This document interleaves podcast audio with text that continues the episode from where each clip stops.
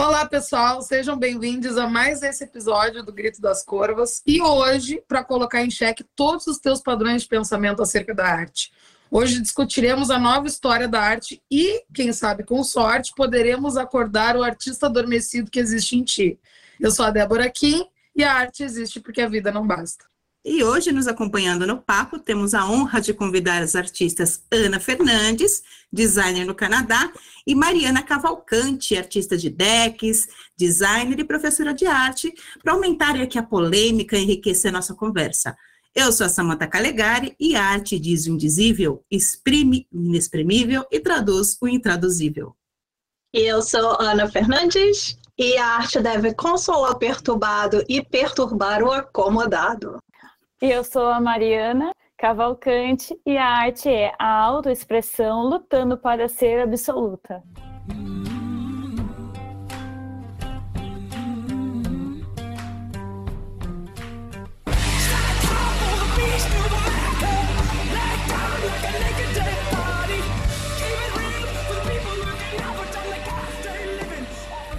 Desde a pintura dos homens das cavernas até a arte digital, já passamos por muitas fases da história da arte. E quando pensamos em arte, inúmeras escolas nos ocorrem: pinturas rupestres, renascimento, surrealismo e até o nosso movimento da semana de 22 aqui no Brasil. Mas para dar mais pano para manga, eu quero conhecer um pouco as nossas convidadas. Ana, fala um pouquinho sobre você e sobre o seu trabalho para gente. Bom, eu sou designer digital e eu trabalhei como freelancer de ilustração para agências e pequenos negócios há um tempo atrás. É, eu estudei história da arte quando eu fiz design, eu fiz faculdade de dança, também tive história da arte lá, tive um pouquinho da faculdade de letras, então é um assunto que sempre me chamou muita atenção, embora eu não trabalhe diretamente com, com isso no momento, é, ainda é um dos meus maiores interesses. Maravilha. E você, Mari? Conta pra gente. Eu comecei a minha jornada na arquitetura e depois eu migrei para as artes visuais. É, e eu trabalho né, com artes desde 2009, é, também como design gráfico. E a partir desse trabalho com design gráfico, eu migrei para o mundo da ilustração, principalmente de decks né, voltados para tarô, Lenormand. E aí, por isso, eu mergulhei direto né, nessa parte. E eu também gosto muito da parte de design digital e da arte digital também em si.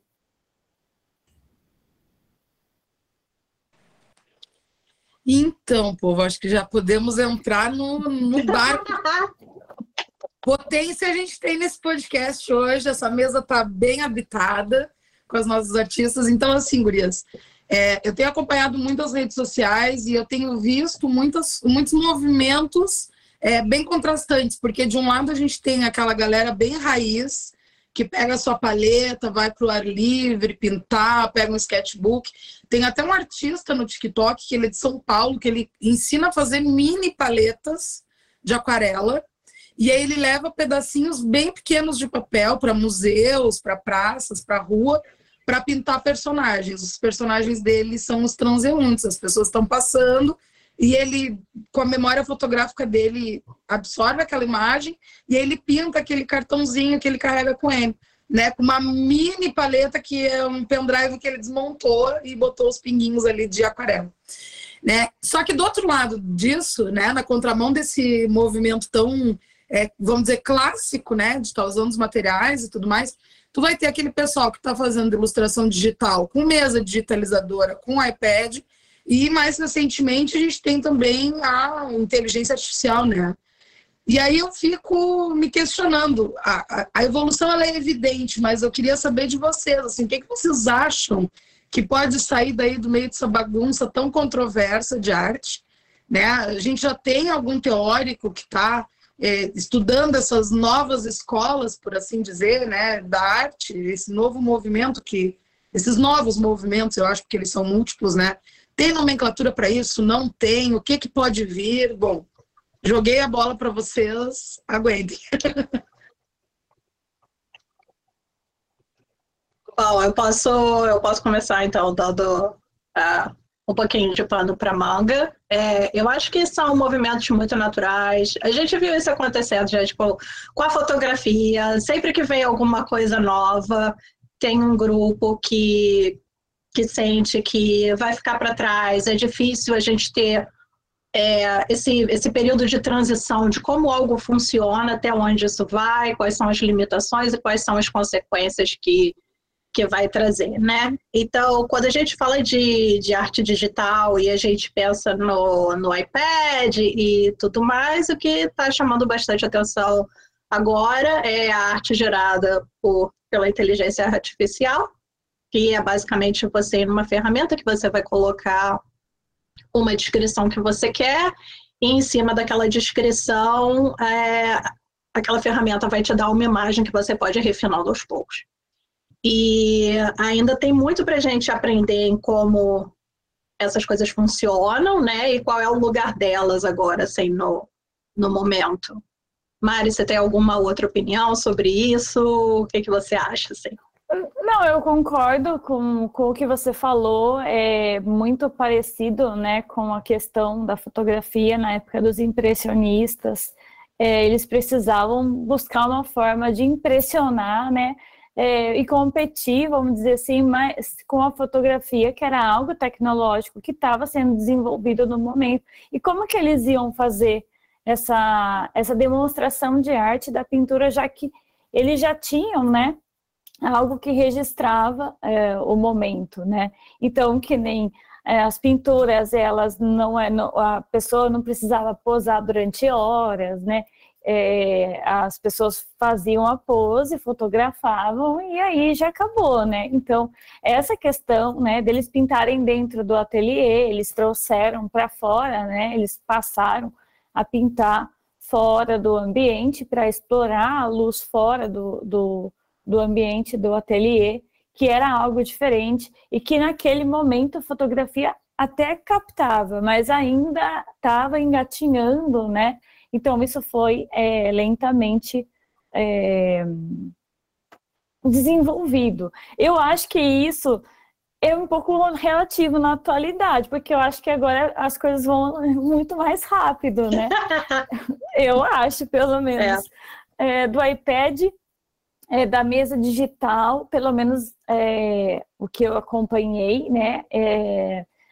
Foi muito depressa. É, a mesa digital em 2018, 2019 estava bombando e agora a gente já tem é, a inteligência artificial trabalhando, né, é, em prol, né, da, da arte. E isso também é bem polêmico, né? Então, até onde vai, né, é, a arte nesse aspecto? Até onde é um recurso? Até onde a gente pode buscar é, inspiração só nas palavras, né? A palavra faz parte do, do, do vocabulário do artista, mas até onde, né? Uma descrição pode ser considerada arte, né, Ana? E, né, meninas? Sim. Então, desculpa.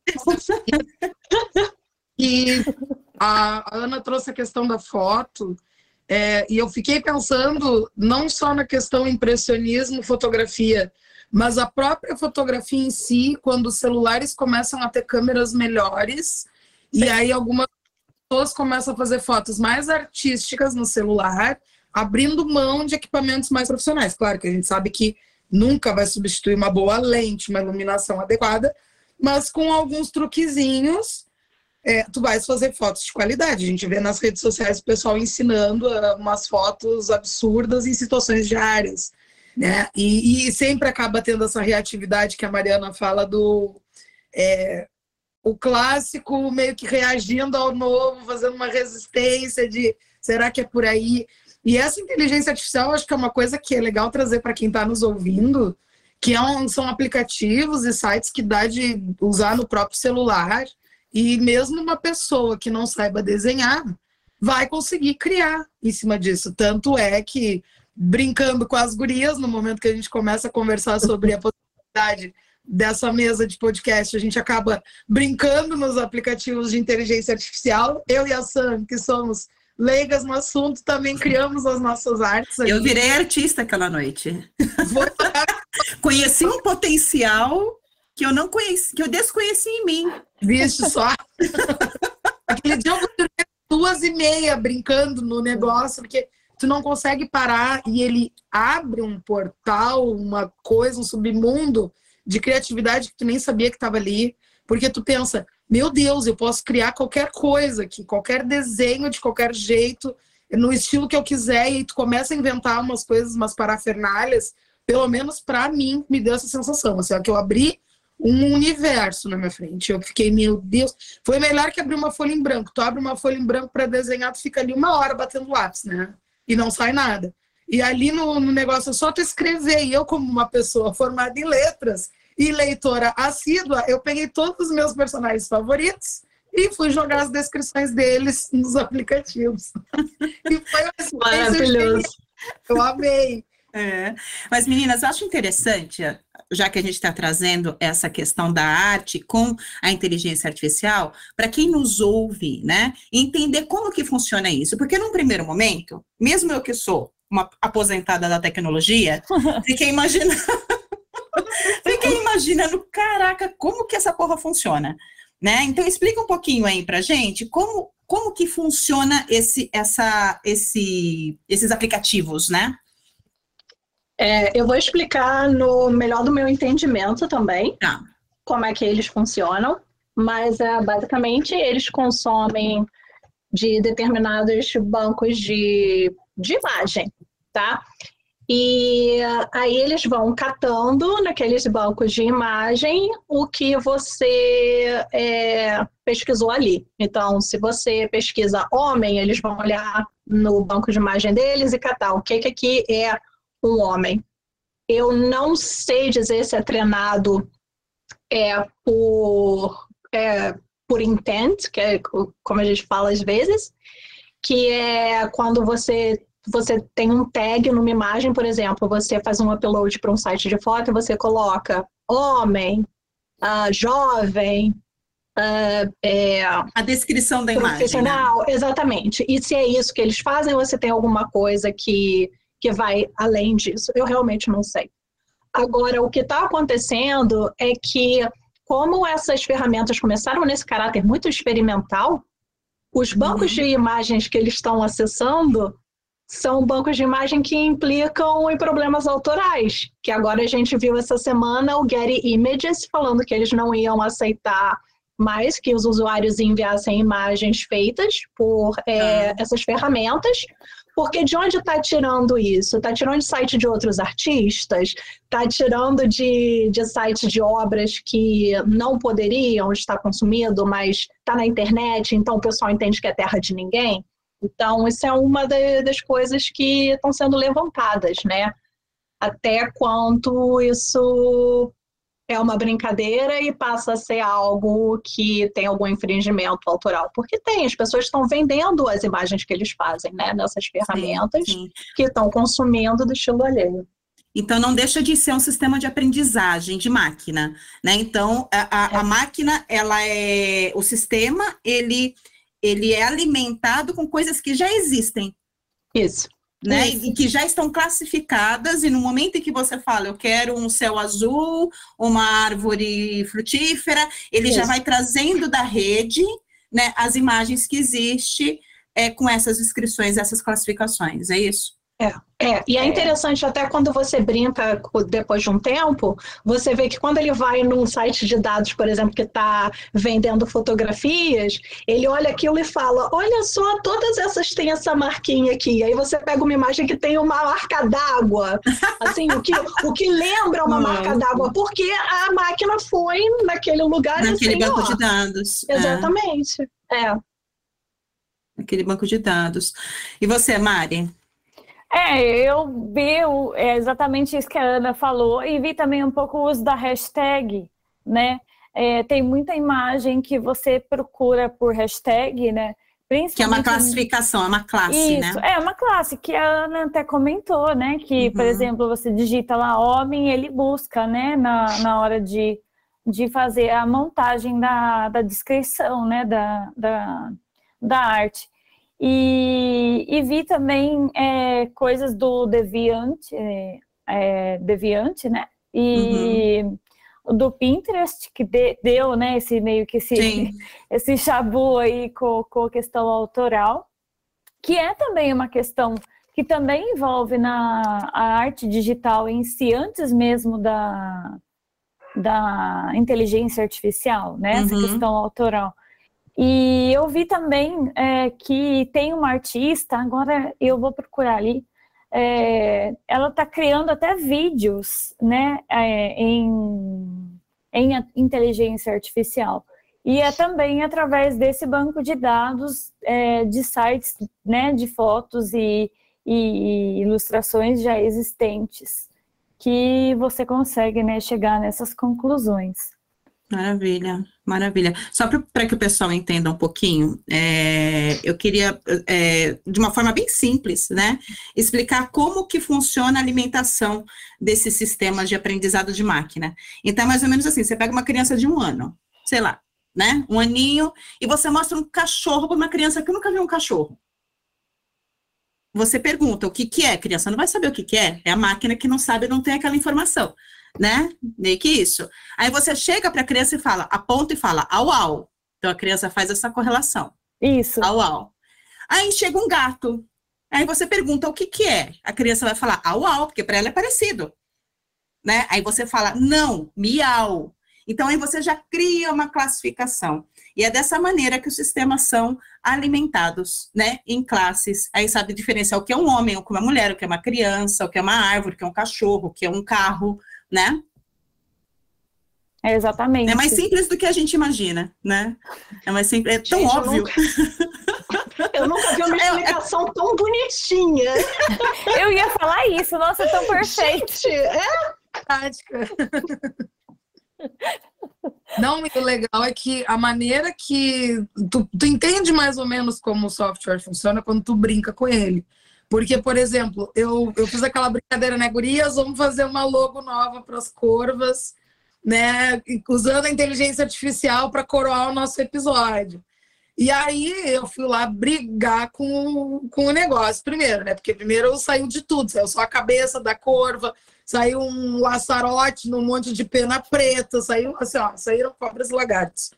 E conforme eu ia encaixando adjetivos, né? Ou seja, dando característica mesmo para aquele corvo, para aquele crânio, eu queria uma lua para trazer aquela vibe bem feminina, bem mulher, mas eu queria lua cheia. E aí apareceu lua minguante, apareceu uma lua toda cortada com um pedaço do crânio no cantinho. Gente, ele cria umas coisas que tu fica assim, ó, que isso é alienígena até ele entender. É meio bizarro, né? Fica bizarro. Achar as pecinhas ali, tu apanha. E aí eu queria uma névoa avermelhada. Eu, sabe, eu queria um monte de frescura, na verdade, não na minha arte que eu estava inventando ali. Enquanto ele não desse, que eu queria não é parar de queimar. Consegui. Tanto é que os nossos ouvintes já vão receber esse episódio com uma arte que eu fiquei muito orgulhosa. E as curvas aprovaram. tá mas Ficou é muito lindo legal. demais. Eu o movimento dele. Às vezes, assim, ó, um adjetivo, às vezes um artigo que tu troca, ele já muda toda a arte.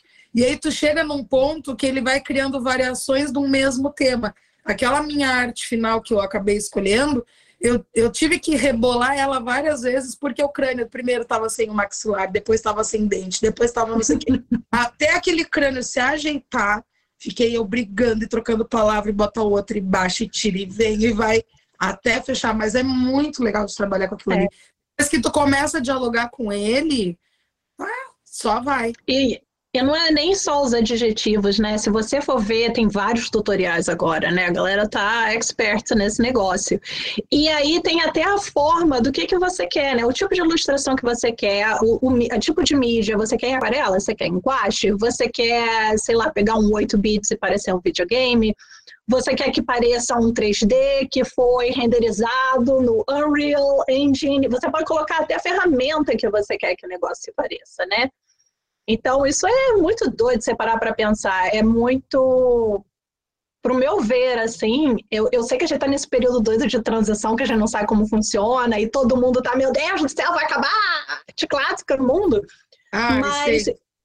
eu vejo esses movimentos como uma democratização é, de, disso, a democratização da arte, das coisas que você pode criar, sabe? Por que, que você não pode criar algo só porque, sei lá, você não, não desenha, ou às vezes por alguma. Não sei, às vezes você tem ao, ao, algum desafio de acessibilidade e aí você não pode usar mídias normais, agora você tem uma outra uma outra forma de se expressar, sabe? Então eu acho que por esse lado é muito legal, assim, a gente olhar. Agora, óbvio, né? Como toda coisa nova, tem lá seus perrengues, seus problemas, que só Deus sabe quando é que a gente vai resolver isso. Sim, eu fico pensando nessa questão da democratização, porque se a gente pensar. É, eu sempre fui aluna que gostava muito de artes, mas eu tinha pavor da hora de ter que desenhar, de ter que pintar, porque o material escolar que tu usa, ele não é bom. E o bom material para tu fazer arte, o bom lápis, a boa aquarela, o bom guache, eles custam muito caro. Então, a arte não é acessível a todos, né? Tu vai ver, tem gente fazendo uh, vários comparativos no Instagram, eu sei porque eu acompanho muito a parte de aquarela, que é o que eu gosto. E, ai, veja como é possível fazer uma linda aquarela com uma aquarela de três reais. Aí compara aquela aquarela, pô, 1.250 reais, três cores, com aquela que custou três reais. Aí a pessoa fez duas artes incríveis, mas é alguém que tem ali anos de experiência. Agora vai uma Débora pegar a sua Faber-Castell de 30 pila para ver o que, que vai sair. Vai ser um belo de um cocô, porque não vai ter como uhum. sair aquela coisa linda, cheia de camadas e profundidade. Barará. É uma ilusão. E eu acho que essa questão dos aplicativos de, de geração pela inteligência artificial por descrição te estimula muito a isso, porque antes tu buscava as tuas referências no Pinterest. Eu agora eu brinco ali, eu separo a minha referência e eu vou rascunhar no meu sketch. É o que eu tenho feito ultimamente, sim. Eu, te, eu tô amando nesse ponto. Porque eu não preciso gastar material antes de fazer a cagada. Sim, sim, exatamente. Só que o fato de ser uma arte digital também não exclui baseando no fato de que todos esses aplicativos, você precisa ter um conhecimento pelo menos básico de inglês. Se você coloca é lá a descrição em português, como eu fiz, por exemplo, né, testei em português, sai uma bosta. né? Agora, então, não deixa, o, fato, é, o fato de ser digital não está excluindo, que a pessoa precisa manjar de inglês. Mas acho que isso a longo prazo deve mudar, porque todos os aplicativos vêm sendo traduzidos. Eu acho, eu acho que não vai demorar. É que agora tudo que lança está tão globalizado que sai lá nos Estados Unidos e o mundo todo já acessou. Né? Talvez essa inteligência artificial nem tenha vindo de países que falam inglês, na verdade. Né? Então, acho que é uma coisa que em seguida deve democratizar. Mas a questão do português, realmente, eu peguei o versinho da música lá, moreno, alto, bonito e sensual. e viram? Eu fiquei muito iludida porque o moreno alto, bonito e sensual não existe. Parecia a minha carta do Lenormand. o, o que vocês estão falando, né? E eu ia falar sobre a acessibilidade, porque a Débora né, tocou na questão do material, da aquarela, de secar, o material bom e tal. E essa questão da inteligência artificial, se a gente tiver um celular, não precisa ser um super né, celular ou um super computador, a gente consegue ir refinando e, e, e, e acredito que conforme a gente vai passando, né, pelo, pelo tempo, vai ficando cada vez mais refinada, né, essa, essa parte do, dos aplicativos, dos programas. Então, isso também tem essa, essa acessibilidade, né, maior para quem tem um aparelho de, de telefone, né, no caso. Não precisa ter uma super câmera, né, não precisa ter um, um um super display e tudo mais. Então, isso também tem a questão, né, essa questão da acessibilidade ela, ela é, eu acho que ela é mais abrangente, né? Polêmico também, mas eu acho. Sim, sem dúvida, sem dúvida. E... Mas se não tem polêmica, não tem graça. Falando em polêmica, vamos falar de direitos autorais, então. Já está tendo altos. Essa semana a gente, para quem não sabe, a gente está gravando esse episódio no finzinho de setembro. E no início da semana sai a notícia que o Getty Images está tirando o cavalinho dele da chuva no quesito né, aplicativos de desenho por inteligência artificial. Mas aí, pensando o outro lado, o lado de quem produziu alguma coisa lá.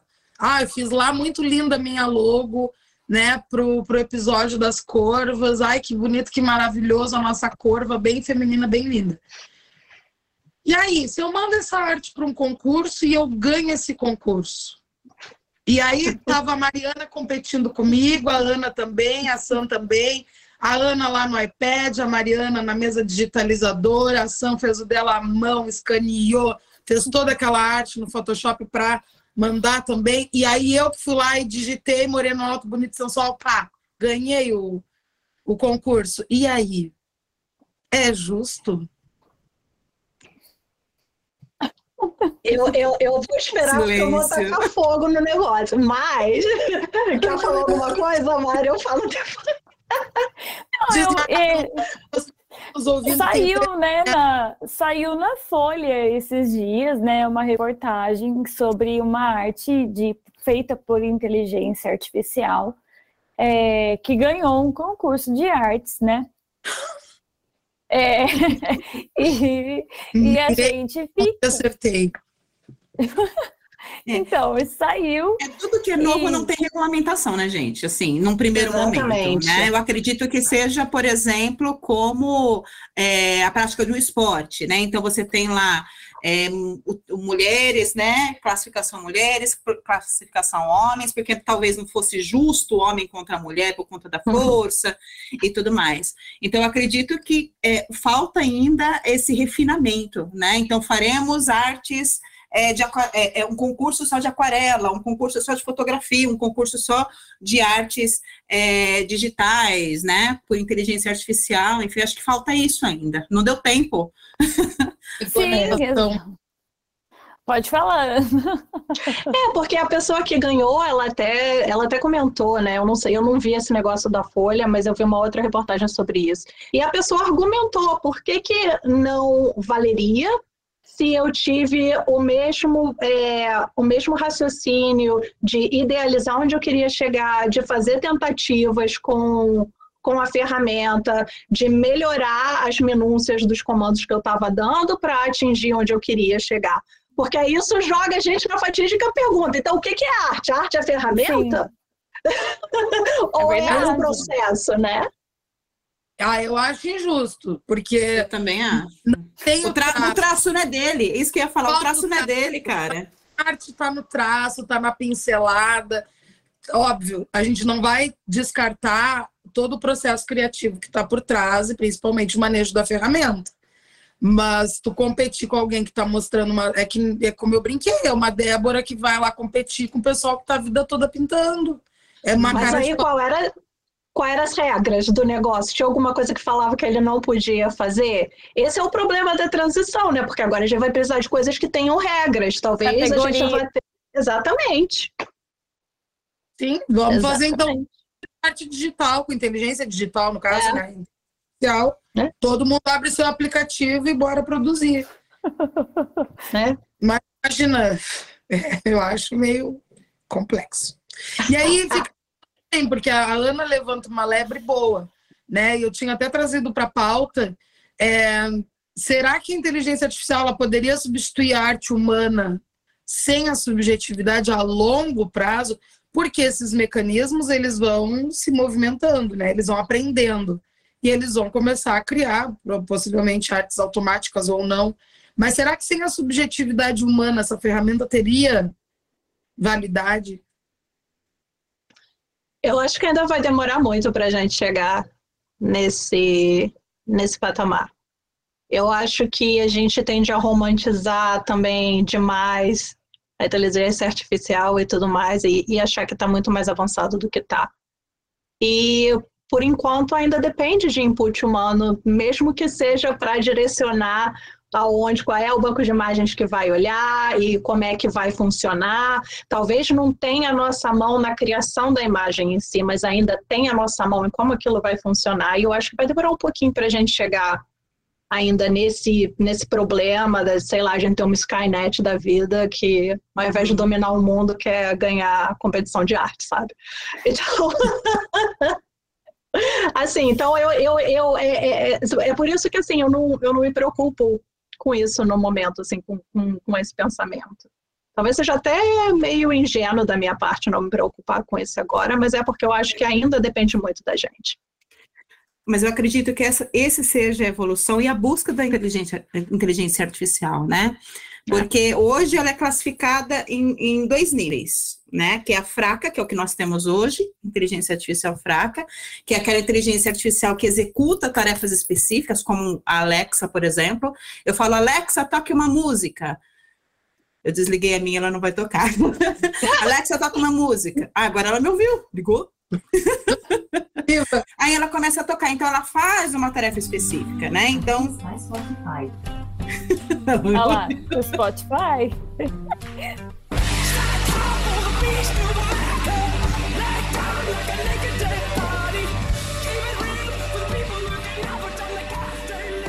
A busca pela inteligência artificial é a busca pela AI forte, que é, é, que é a autonomia, né? É como o cérebro humano, é a inteligência pensar sozinha. Né? O que não temos hoje, mas é a busca da inteligência artificial, que aí entra onde a Débora trouxe, né? Estão ouvindo? Ela tá tocando Roberto Carlos para mim, cara. Valeu, Alex. É, não, eu, eu, eu entendo o que você está falando aqui. Eu acho que não, não sei. Eu acho que é algo que realmente eu não. Eu, pessoalmente, não me dei muito ainda tempo para pensar a respeito, sabe? Porque eu acho que tem tanta coisa para acontecer ainda para a gente Ó, chegar nessa, vou dar um exemplo nessa bem, discussão. Bem prático disso. É, assim, eu, eu sou formada em, em programação, me formei lá em 2000 e acho que quatro, alguma coisa assim. E naquela época, programas, é, eu fiz a minha pós-graduação em engenharia web. E naquela época se falava assim: daqui a pouco a gente não vai ter mais livro físico, né? Serão todos digitais. E o daqui a pouco deles era em cinco anos. Então, tipo assim, até 2010 não teríamos mais livro físico, né? E é uma realidade que nós quase estamos vendo hoje, quase 20 anos depois. Sim, Pode sim. ser que daqui mais 20 anos, realmente o livro físico seja cada vez mais escasso. Você vai na. Gente, a gente quase não é. tem mais livraria. Né? Tudo Revista, que a gente compra. É banca. Isso. Então, assim, é uma realidade que eu acredito que, por mais que demore, ela vai chegar. Hum. Né? Então, essa autonomia da inteligência artificial, que talvez seja o grande perigo aí que o Elon Musk fala, né? É, porque a partir do momento que você tem uma, um sistema que pensa sozinho, ele pode fazer qualquer coisa, inclusive iniciar uma guerra. Sim. Né? Então, talvez esse seja o grande perigo, mas eu acredito que pode que, do, que leve 100 anos. E, só que a gente não está vendo, a gente foi o que vocês trouxeram, né? A evolução dos aparelhos, tudo isso, está indo tudo muito rápido. Né? Ainda temos livros físicos, mas será que daqui a 20 anos nos teremos, né? Daqui a 20 anos? É. Então, é uma evolução que eu acredito que vai acontecer, mas talvez não num tempo curto, né? Num tempo mais prolongado ainda. Eu passei. Eu acredito. Ah, desculpa, pode falar. Eu passei essa mesma revolução dos livros na época das letras. Eu sou mais ou menos contemporânea tua no período. Eu entro para letras em 2006 e era, ah, o e-book vai comer os livros e vão acabar os livros. E na época a gente fazia a, xerox de material, né? Porque não tinha como tu bancar os livros, tu fazia xerox e xerox, encadernações e tudo mais.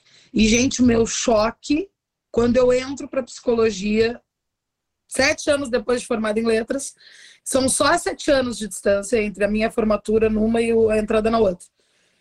E o, o material Gente, não tinha o Xerox da FURG, que antes tinha três pontos de Xerox, hoje em dia tem um só na entrada que ninguém usa, porque é tudo PDF, é tudo EPUB, é tudo MOB, é tudo pega no Kindle e, e tu fica assim, ó. O início da, da faculdade para mim foi difícil, porque eu, eu mandava imprimir tudo, eu estava acostumada com a história do, do Xerox, do, do grifar, né? Eu tive que me digitalizar nesse processo. Então, não, não, não exterminamos os livros graças aos deuses, porque eu gosto do papel, o cheirinho, a virada da folha, a experiência é muito melhor do que o digital, mas a gente já tem essa revolução de menos papel, de menos xerox e etc e tal.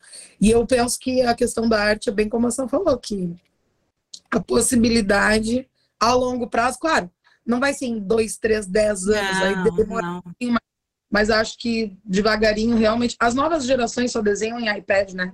Eles já não passam mais nem pelo computador, na mesa Não. de digitalizadora. Já é no iPad ali, aquela canetinha de milhões da Apple. Gente, meu filho, ele faz, ele faz engenharia na Poli. Ele não tem caderno. Acreditem. Eu acredito.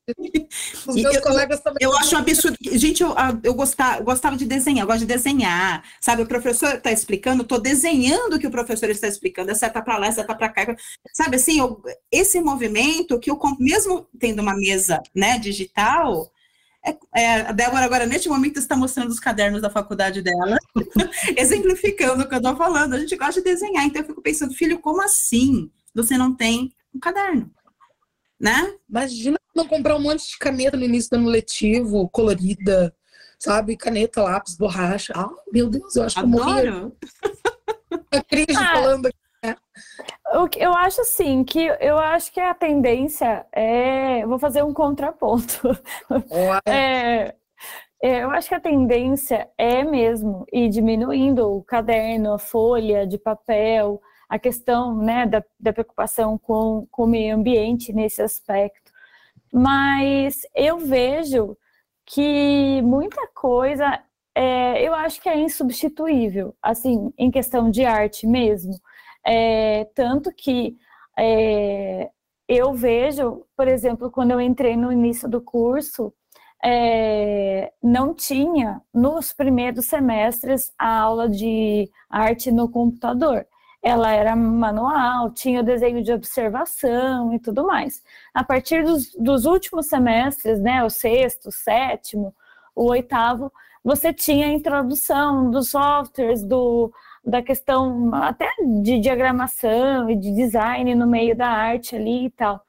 E, mas eu, eu acredito que não vai, não, eu não acho que vai deixar de existir, como o desenho acadêmico não deixou de existir, embora muito tenha se transformado, é, falava muito isso nos movimentos que o figurativo deixou de, de existir, né? No expressionismo, no expressionismo abstrato, que a gente deixou de ver é, é, a questão humana, né? O, o, o retrato mesmo ali, é, figurativo.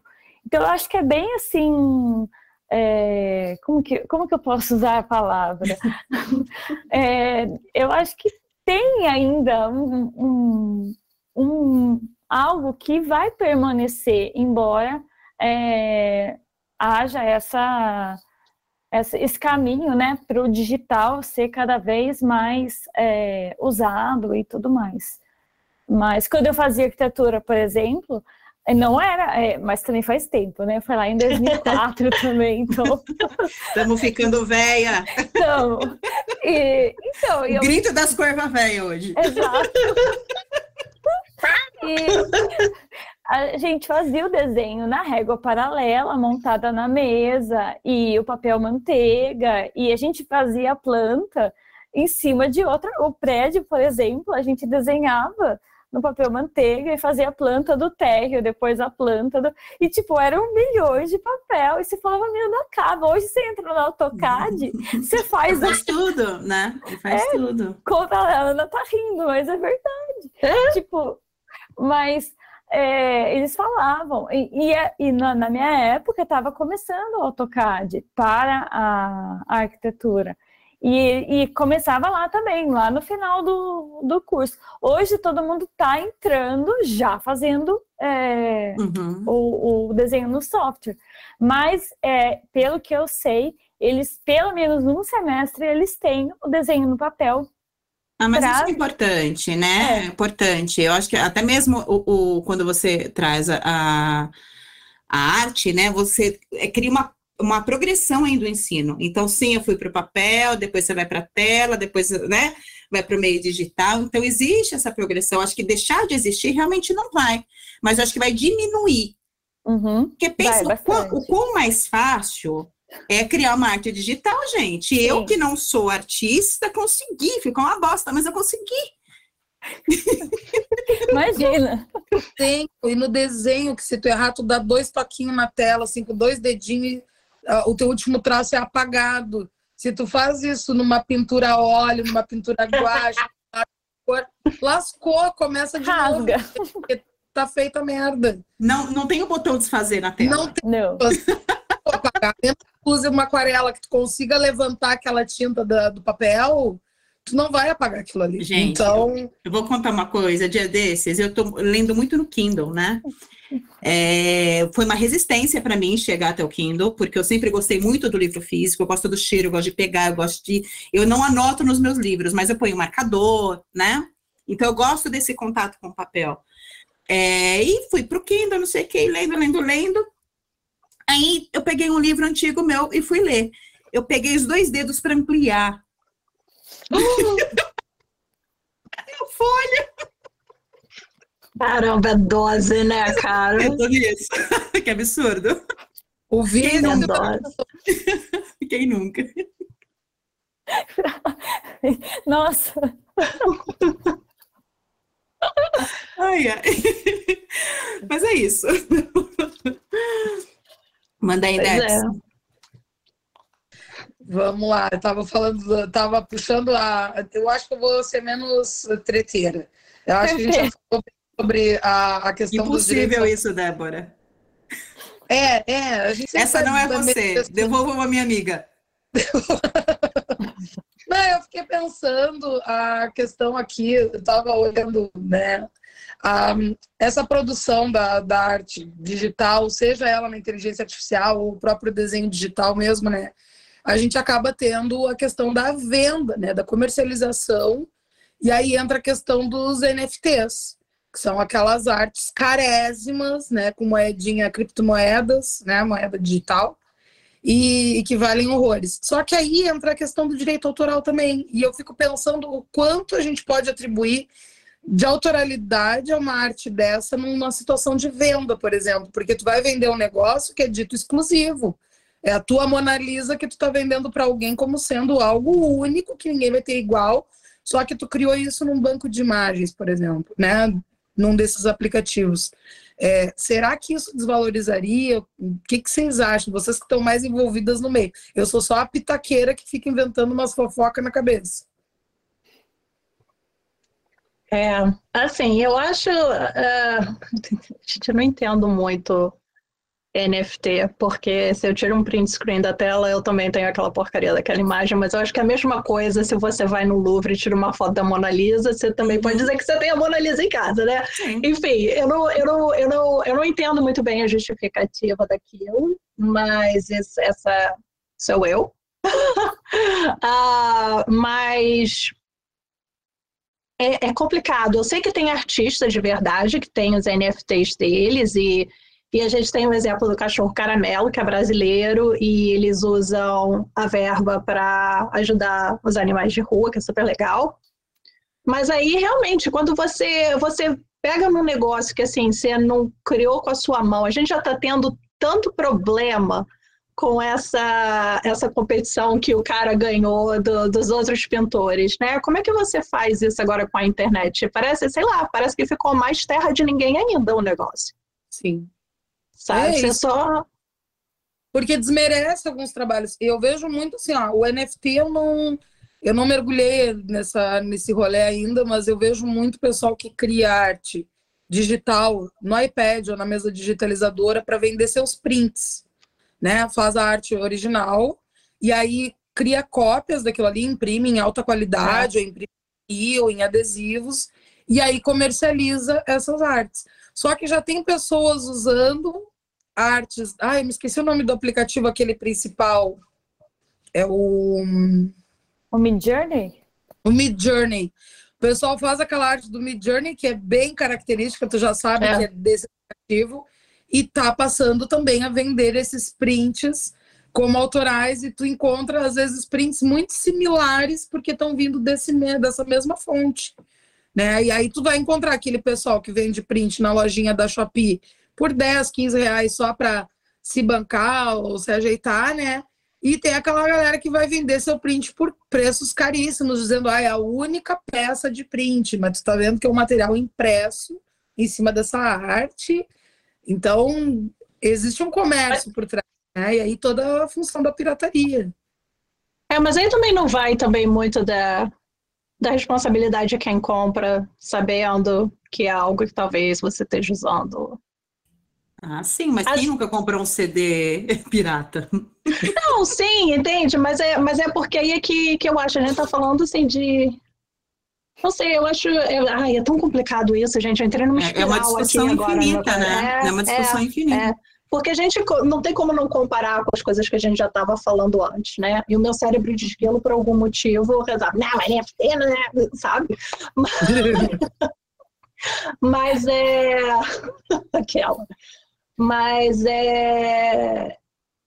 Eu acho que no final das contas é quão, quão transparente a pessoa está sendo que o que ela está vendendo foi gerada num negócio de inteligência artificial e uma outra pessoa resolve que vai comprar da mesma forma, porque compra não é só pelo negócio. Às vezes a compra é porque é um artista que você segue há muito tempo, que você gosta, e começou a fazer coisas de NFT na, geradas é, pela inteligência artificial, mas você quer comprar porque você gosta dele, não necessariamente porque você acha que aquela arte é exclusiva, sabe? Acho que tem muitas coisas assim que, que a gente tem que olhar. Quão transparente é? Por que, que a pessoa está comprando? E esse negócio da autoralidade, gente, nossa, isso vai, isso ainda vai dar muito pano para manga. Eu acho muito que a gente, entra, a gente entra nessa parte de comprar porque a arte é exclusiva, é a única peça que tem, quando a gente está falando de colecionador, por exemplo. Mas uhum. se é um uhum. fã, é alguém que curte aquele tipo de trabalho, foda-se que, é um, que é um painel aqui impresso na minha parede. É. Eu simplesmente gosto da imagem, é. né? É. Exatamente. Ela fala com você de alguma forma, né? Então, por isso você você vai é. atrás dela, né? Então, não tem muito. Isso. É uma, é, uma, é, é uma coisa que é complicada quando a gente fala de reprodução, né? O que dá para reproduzir é, deixa de ser exclusivo mesmo. Então, eu vejo essa, essa. Eu peguei aqui a, a artista, é Mine Art ela no Instagram ela cria NFTs são é. A Ana fica e, e são é e são assim mini eu não sei se eu não sei porque eu nunca comprei dela não faço ideia né de como que seja. Mas são, são pequenos trechos de vídeo que ela faz. É, não sei se vocês chegaram eu mandei lá no, no... é sim sim e são pequenos trechos de vídeos que as imagens se mexem, né? E são geradas. E ela fala no, no Instagram dela, em cada postagem, ela fala que são geradas por inteligência artificial. E uhum. os vídeos são também gerados através desses softwares. Então, aí você fala, né? Mas esse é exclusivo, ela tem 229 mil seguidores é, né, como a Débora também colocou, como a Su também falou, a gente tira um print, acaba com, com, o rolê. Dá para baixar vídeo do, de Reels agora, do, do, do, próprio Instagram, pronto, né? Então você não sabe. Então não entra essa questão da ética, né? Uhum. Da, da, da, honestidade. Mas acho legal que ela já aponta onde é, como é que ela produz. Eu acho que isso também é, é importante, porque tu já sabe o que, que tu tá pegando, mas Sim. como tem a pessoa que joga limpo, vão ter as que não jogam tão limpo, né? É. Teve uma coisa curiosa esses dias que eu vi no jornal, não sei se vocês viram também. Não tem muito a ver, mas tem, tá? uma, uma mulher que, que foi fotografada vendeu essas imagens, ganhou, ganhou a graninha dela lá para entrar, para ser fotografado. O fotógrafo colocou a imagem dela num banco de imagens. Essa imagem foi utilizada numa propaganda política para um, é, um candidato que não era o candidato predileto desta modelo, né? Então, aí ela criou, né, um, subiu no palco e falou, mas eu não autorizei. Que direito que essa pessoa que já vendeu o direito de usarem a imagem dela tem de falar assim, não, aqui não. Aqui não pode usar, aqui pode. Por exemplo, um quadro. Não, você não pode colocar meu quadro no banheiro. Só pode se for numa sala com pé direito, né? É, é, é, até que ponto o artista ou, ou, o modelo ele, ele tem esse direito de exigir? Qual que é a opinião de vocês nisso? Vendeu, vendeu. Vendeu, vendeu. Eu, eu acho que a é. partir da hora que você vende seu trabalho para. Vamos supor, uma pessoa. Eu trabalho bastante, a Ana deve trabalhar também com encomenda. É, quando uma pessoa faz uma, uma encomenda de papel de parede, vamos supor que eu faço, é, ela está comprando aquilo. E aonde ela vai aplicar, eu não sei, mas ela quer uma arte para um papel de parede. Se ela quiser usar num papel higiênico. Sim, ela Por usa. Design de superfície, né? Então, a Tem- gente Desculpa, vai, Mari. Não, é isso. Então, assim, eu acho que na hora que a pessoa compra, é, eu acho que você perde, eu acho que você perde o direito de contestar qualquer coisa que seja. Então, se ela quiser postar na aonde ela quiser, o que se ela quer divulgar. Mas ela Desde que- poderia replicar a tua arte? Revender a tua arte, por exemplo? Não. Se foi combinado antes, eu acredito que sim. Tipo, ah, eu vou usar para é, diversos fins. É, tem as diferentes licenças, né, que, que você pode aplicar quando você está vendendo alguma coisa. Agora, nesse caso muito específico que, que a Sam comentou, é interessante, né? Porque realmente eu não sei, será que tem alguma coisa que a gente pode colocar nas entrelinhas? Porque teve a fofoca dos dois artistas lá, um que vendia da tinta o preto mais preto, e aí ele colocou a patente para aquilo, e aí o outro artista ficou chateado, fez o rosa mais rosa, e numa. É sério, gente, essa picuinha é maravilhosa. E É. aí, no, nos termos e condições de você comprar o rosa mais rosa, você não poderia comprar para dar para o cara que fez o preto mais preto, e o cara também não tinha o direito de comprar. Aí o que, que aconteceu? O cara do preto mais preto acabou pegando o rosa mais rosa e colocou uma foto mostrando o dedo cheio de rosa Adoro. e deu um tag no outro artista. Gente, isso é uma picuinha maravilhosa, cara. É, depois eu vou mandar o link para vocês. Meu Deus. Eu fico pensando que talvez sejam questões contratuais, né? Esses dias eu ainda conversava com a Mari sobre um, um caso que a gente conhece é, de, de venda de, de produto artístico, né? É, do tipo assim, a pessoa cobrou pela arte, mas é uma arte para um produto que vai ser revendido e vai multiplicar a grana, né? Então eu pergunto para ela, né? Na, na ocasião a gente estava conversando, eu disse, tá, mas e, e aí essa pessoa, ela não pede um percentual dos direitos autorais dessa venda que pode ser mais vultosa e aí a pessoa não pediu, ou seja, recebeu pela arte que fez e ponto, acabou. E acabou. Então se Esse seria o caso dos decks que você faz, né, Mari? Sim.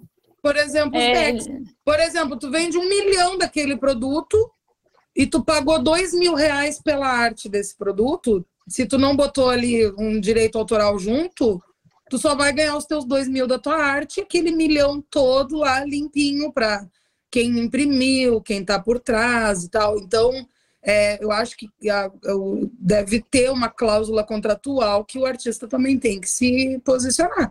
Por exemplo, usar uma foto numa situação política. Pô, no momento que tu vendeu a tua foto, ó, tem direito de imagem irrestrito, Uhum. acabou. Acabou. É. né? acabou. Eu acho isso também. Eu fiquei pensando na questão das reproduções. Esses dias eu vi uma, uma treta no TikTok, porque o TikTok é o reino da bagunça, né? Que lugar incrível para tu ver caos e destruição. E o que, que acontecia? Tem alguns artistas que criam no Instagram os desafios é, Draw with me ou Draw this in your style, desenha no seu estilo. E aí tu larga a tua arte é, que seja autoral para outros artistas fazerem do seu jeito. Aí quem faz com lápis faz com lápis, quem faz com giz faz com giz e assim vai indo. Beleza, show de bola, bonitinho e tal. Só que a pessoa nunca fez esse tipo de desafio no seu perfil do Instagram, mas postava suas artes lá. E aí alguém criou uma arte parecida com a arte dela e ela ficou muito braba porque se baseou, se inspirou na minha arte, fez uma arte igual e onde já se viu isso e não sei mais o que. Eu fiquei pensando, gente, tu fazer num estilo diferente, uma arte similar, sei lá, ah, eu desenhei uma versão da Mona Lisa, Uhum. mas foi do meu jeito, foi com a minha tinta, foi com o meu estilo de desenho e tal. Então, eu acho que bate muito nessa questão também do da pirataria, da autoralidade, de até onde realmente existe. Porque no digital eu acho que isso vai ficar mais, mais punk com esses aplicativos. Uhum. Até o dia que eu fiz a curva, aí eu faço um meia-culpa, eu joguei a minha curva lá no Google Images para ver se não tinha nada igual. Porque eu tinha. não tinha. Eu não fiquei com medo de a curva, de repente, é, ter algum pedaço de alguma arte de alguém é. e de repente a gente arrumar um rabão, né? E Quem não, tem cu ela... tem medo, né, nega? Ah, eu cortei pedacinhos. Primeiro eu vi a cor, não é?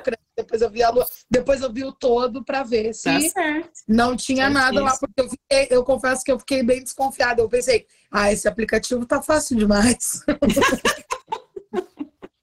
é. Eu tenho uma pergunta aqui para as meninas, mas eu quero é, primeiro contextualizar. Talvez um, um, um movimento né, para isso seria o próprio artista ter o seu próprio banco de imagens, seu próprio banco de dados, né, as suas próprias fotos, as suas próprias referências. Vocês acham possível que isso num futuro não tão próximo aconteça? Eu acho que isso ia ser bem interessante de ter. E eu acho que seria uma das formas de você você meio que apaziguar essas coisas de direito autoral que está acontecendo e talvez até um novo mercado do artista vender a arte dele para ser usada num banco de dados maior, né? Tem várias possibilidades assim. Coisas que, que eu penso é como é que, que isso se, se daria, né? Provavelmente seria alguma coisa de que a pessoa teria que pagar para ter, né? Quão, quão, é, quão acessível isso ainda seria para as pessoas, ou talvez tivesse um, um específico só para artistas e a galerona pode usar, sei lá, tipo esses livros que a gente tem que caem em domínio público, usar um que use imagens que estejam em domínio público também, né? É, mas eu, eu achei bem interessante isso que você falou, e eu acho que, que seria muito interessante também, até para geração de ideias, de conceito, dependendo do que você trabalha. Tem muita gente que trabalha na indústria de videogame que está usando isso para fazer concept art também, para dar para ter mais ideias, né, para ajudar a criatividade a fluir. Então, eu acho que se você tivesse algo com o seu traço, com a forma como você trabalha, caraca, ia ser assim, uma facilidade incrível, pelo menos para te dar um início do que, que você pode fazer. Identidade de trabalho, né? Exatamente. Aí, um milhão de dólares, tua ideia, Tamara. O que tu tá esperando aí para fazer o pitch? E no Shark Tank. já, já patentei já e manda. Pois é, Olha, cara. Tô patenteando neste momento aqui, né? em áudio. Nem coloca ao vivo, nem coloca ao vivo. Fala data, fala data, fala data, fala hora. Exatamente. Vamos falar, ó, dia 22 de setembro de 2022. Exatamente. É nozes. Às 10 da noite. É, 10 da noite. Imagina tu criar o oh, teu... 22 e 17. É. Isso, Mari. Não, mas seria incrível, gente. Imagina uma coisa dessa. Que maravilhoso. que já fez 50 Lenormands é, com várias temáticas. É, Lenormand dos gatos, Lenormand de orixá, Lenormand, Lenormand. Já tem ali várias, é, vamos dizer assim, variações sobre o mesmo tema. Para criar ia ser fantástico e tudo no traço dela. Ah, eu acho a ideia de milhões mesmo. Eu também gosto. Quem sabe, né? Tenhamos aí no futuro próximo algo assim. Porque, num primeiro momento, a gente precisaria de um aplicativo de inteligência artificial, né? Que é, permitisse a alimentação exclusiva, uhum. né? Da, daquela fonte. Então, a minha fonte é essa, ponto. E a partir daí, é esse aplicativo trabalhar em cima dessas fontes e não fora dali, né? Uhum. Programadoras, me procurem, por favor.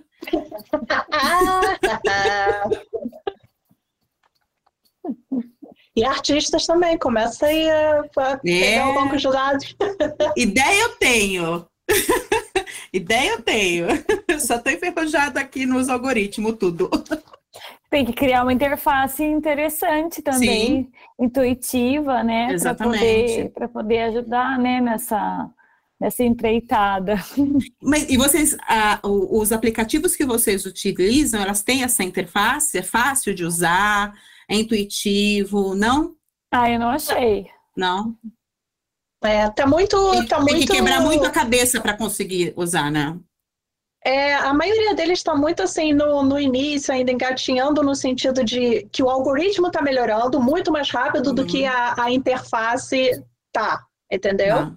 É como se eles estivessem colocando o peso todo em trabalhar em como gerar as imagens e menos no momento em como a pessoa vai usar aquilo, né? Então você tem que ficar Uhum. muito curiosa e assistir outros tutoriais às vezes, dependendo da, Uhum. da que você usa. Quando eu programava, eu gostava muito mais do front-end do que do back-end, né? Porque eu gostava de trazer essa experiência para o usuário, aquela coisa fácil. A pessoa olhou, é isso que eu tenho que fazer, ela já sabe o que tem que fazer.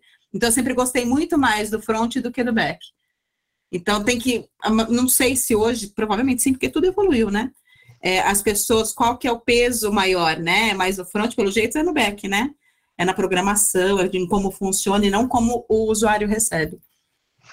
É, eu diria que no momento, pelo menos, é como está sendo como está sendo utilizado. Pelo menos os que eu tentei, né? Que foi aquele Beta Uhum. Studio e o Mid Journey. Mas tem outros, né? Que eu também não olhei. Não sei, às vezes tem tem interfaces melhores, é, não sei.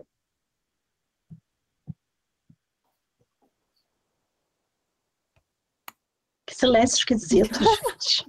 De repente. Você tá, você tá, você tá muda, Sam. Ah, Muda? Tá Muda. muda. Tá muda. Ó, vamos, vamos parar aqui que aí eu faço o corte. isso. O que mais vocês acham que dá pra gente falar que a gente não falou, pra gente dar continuidade a isso? Eu acho que a gente podia já pegar ali, porque eu fui pintando os temas que a gente já discutiu. Eu acho que a gente podia entrar ali naquela questão de pensar o que, que essa produção vai desencadear, sabe? Tá. O que, que se espera que isso, né, a inteligência artificial, etc., desencadeie em termos não só do pessoal estar acessando mais, estar produzindo coisas mais criativas mesmo, com a polêmica do- dos bancos de imagem, e depois a gente já se encaminha para o encerramento, eu acho, né? Então, beleza, então vamos voltar. Vai, você entra com essa questão, Debs, para as meninas.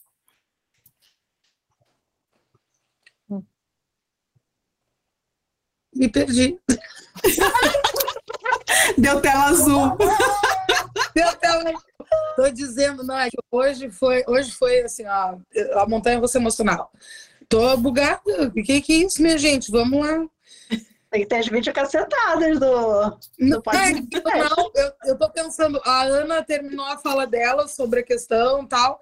Eu tô pensando como entrar, mesmo que a gente, Isso. porque vai ter um cortezinho, de maneira que fique natural. Isso. Eu não posso só Hum. pergunta uma coisa.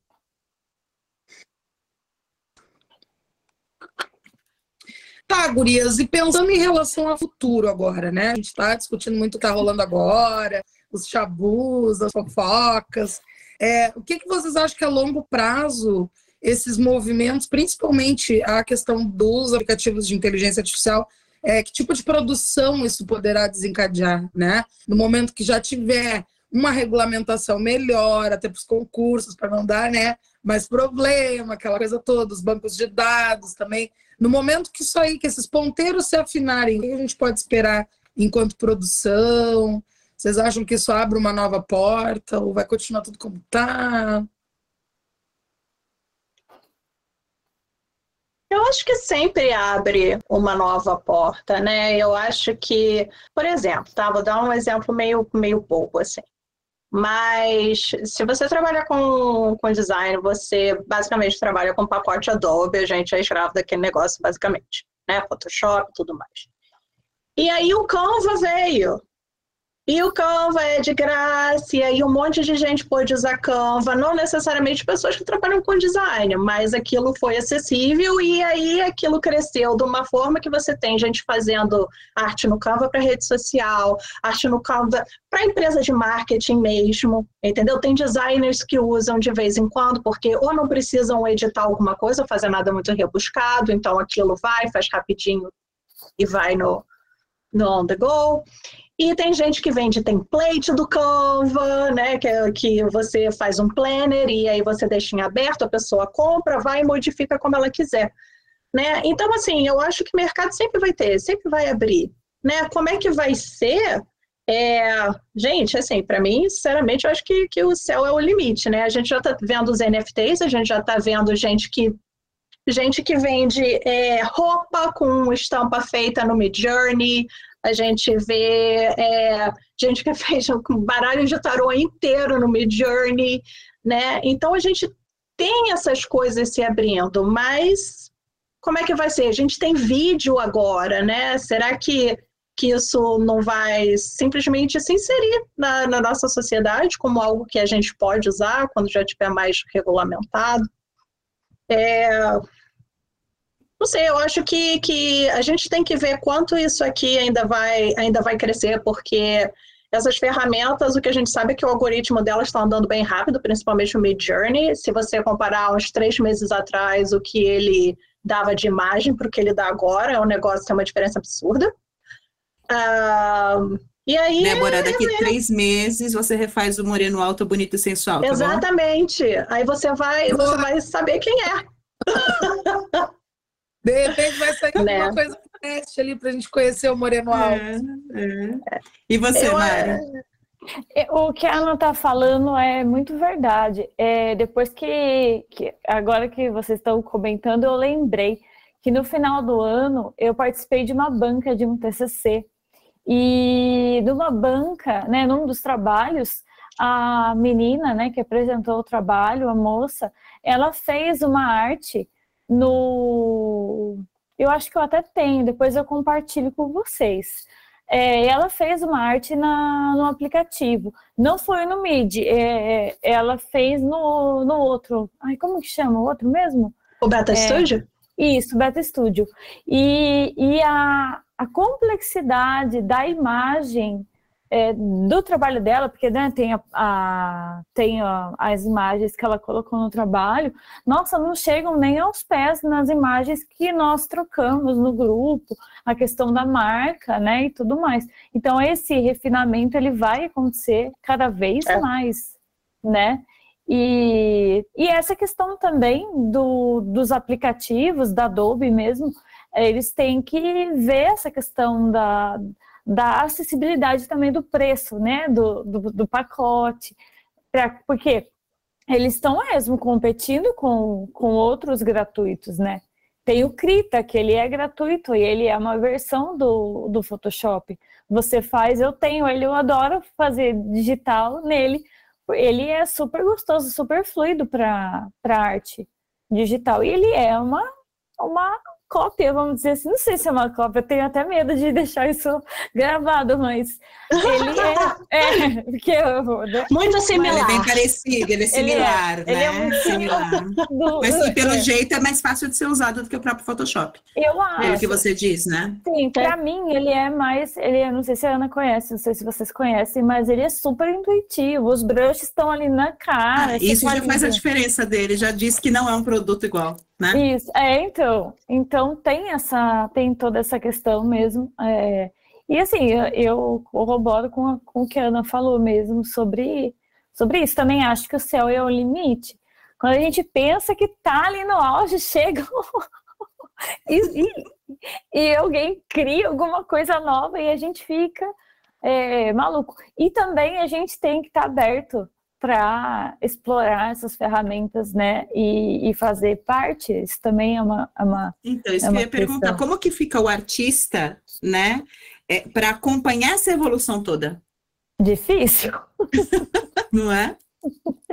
Eu penei, não sei se a Ana penou, mas eu penei bastante pro, pro digital. Eu faço aquarela há 24 anos. E, e quando, quando eu comecei a trabalhar com o deck, ficou muito mais fácil fazer no computador do que fazer no, no, no papel. Porque no papel eu tinha que fazer, depois eu tinha que passar para digital, digitalizar. E até para corrigir erros, né? Sim. Fazer correções e tinha que tratar a imagem. Agora não, digital você coloca lá a cor do papel, né? A gente chega na paleta, a gente monta a paleta na tela, a cor não muda na impressão, a gente já calibra para sair a cor que a gente está vendo na tela, a gente vê no, a gente tem ela no papel. Então tem tudo isso é, para correr atrás, né? E, e a parte tecnológica também, né? Eu não programo. então eu então eu também não, não, não, não chego, né? Você usa a interface do usuário. Sim, exato. É. então, é, para mim, quando a gente é, pensa, né, como é que o artista vai, vai ficar, eu acho que a gente também depende de que, com que mídia o artista gosta de trabalhar, né? Porque não tem uma entidade ou artista. A gente tem artistas muito diferentes. A gente tem pessoas que vão se jogar e vão explorar e vão voltar para os métodos clássicos. Tem pessoas que nunca vão sair dos métodos clássicos e tem pessoas que nunca vão tentar, né, a pegar uma aquarela porque prefere o iPad ou prefere. No... Eu acho assim que que agora de novo, a transição é difícil a gente entender onde cada um está, mas eu acho que só vai abrir mais oportunidades para outras pessoas e os outros tipos de arte vão continuar com o mesmo valor, os outros artistas vão continuar tendo o mesmo valor deles nas suas, é, na, nas suas especialidades. É só agora esse momento que é zoado. Perfeito, perfeito. Então é isso, né, meninas? Enfim, na era da informação, me parece inevitável que revoluções com inteligência artificial aconteçam, o que é muito positivo se a gente for é, analisar, né? E você aí que nos ouve, já experimentou um aplicativo de aí para criar algo? Meninas, falem de novo, por favor, o nome dos aplicativos que vocês usam, para o pessoal que está ouvindo a gente poder testar. Tem o Beta Studio, que esse é gratuito. Uhum e roda muito bem no computador. E tem o Mid Journey, que é, você tem as 25 primeiras imagens, incluindo qualquer variação que você faça dessas imagens de graça. Depois você tem que pagar um plano em doletas. Maria. Tem alguma sugestão, Mari, de aplicativo? Não, são esses. São esses, né? Uhum. Foi que a gente usou, inclusive, para que a Débora fez o nosso logo novo, né? E então vai lá, compa é, compartilha com a gente as tuas ideias nas nossas redes sociais. E agora eu quero que as meninas falem um pouquinho, né? Do som, deixe os contatos delas, tudo bonitinho. Ana, você, por favor, amor. Oi, então, vocês podem me achar no Chave Mestra Tarô, que é onde eu geralmente falo de tarô e ilustração. Yay! E vocês podem me achar no Nanacave, underline artwork, e aí lá eu coloco um pouco sobre tarô também, ilustração, e um pouco dos processos que eu utilizo nas, nas minhas criações. Maravilha. Aqui no, na descrição do episódio a gente vai deixar os arrobas das meninas para que vocês possam encontrá-las com mais facilidade. E eu queria encerrar o nosso episódio agradecendo a presença das gurias conosco, a Ana, a Mariana. Foi um prazer dividir esse espaço com vocês. Esperamos que para vocês também tenha sido gostoso.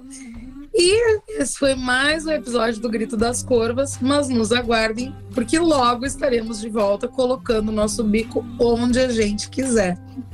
Porque ninguém manda na gente! Ei!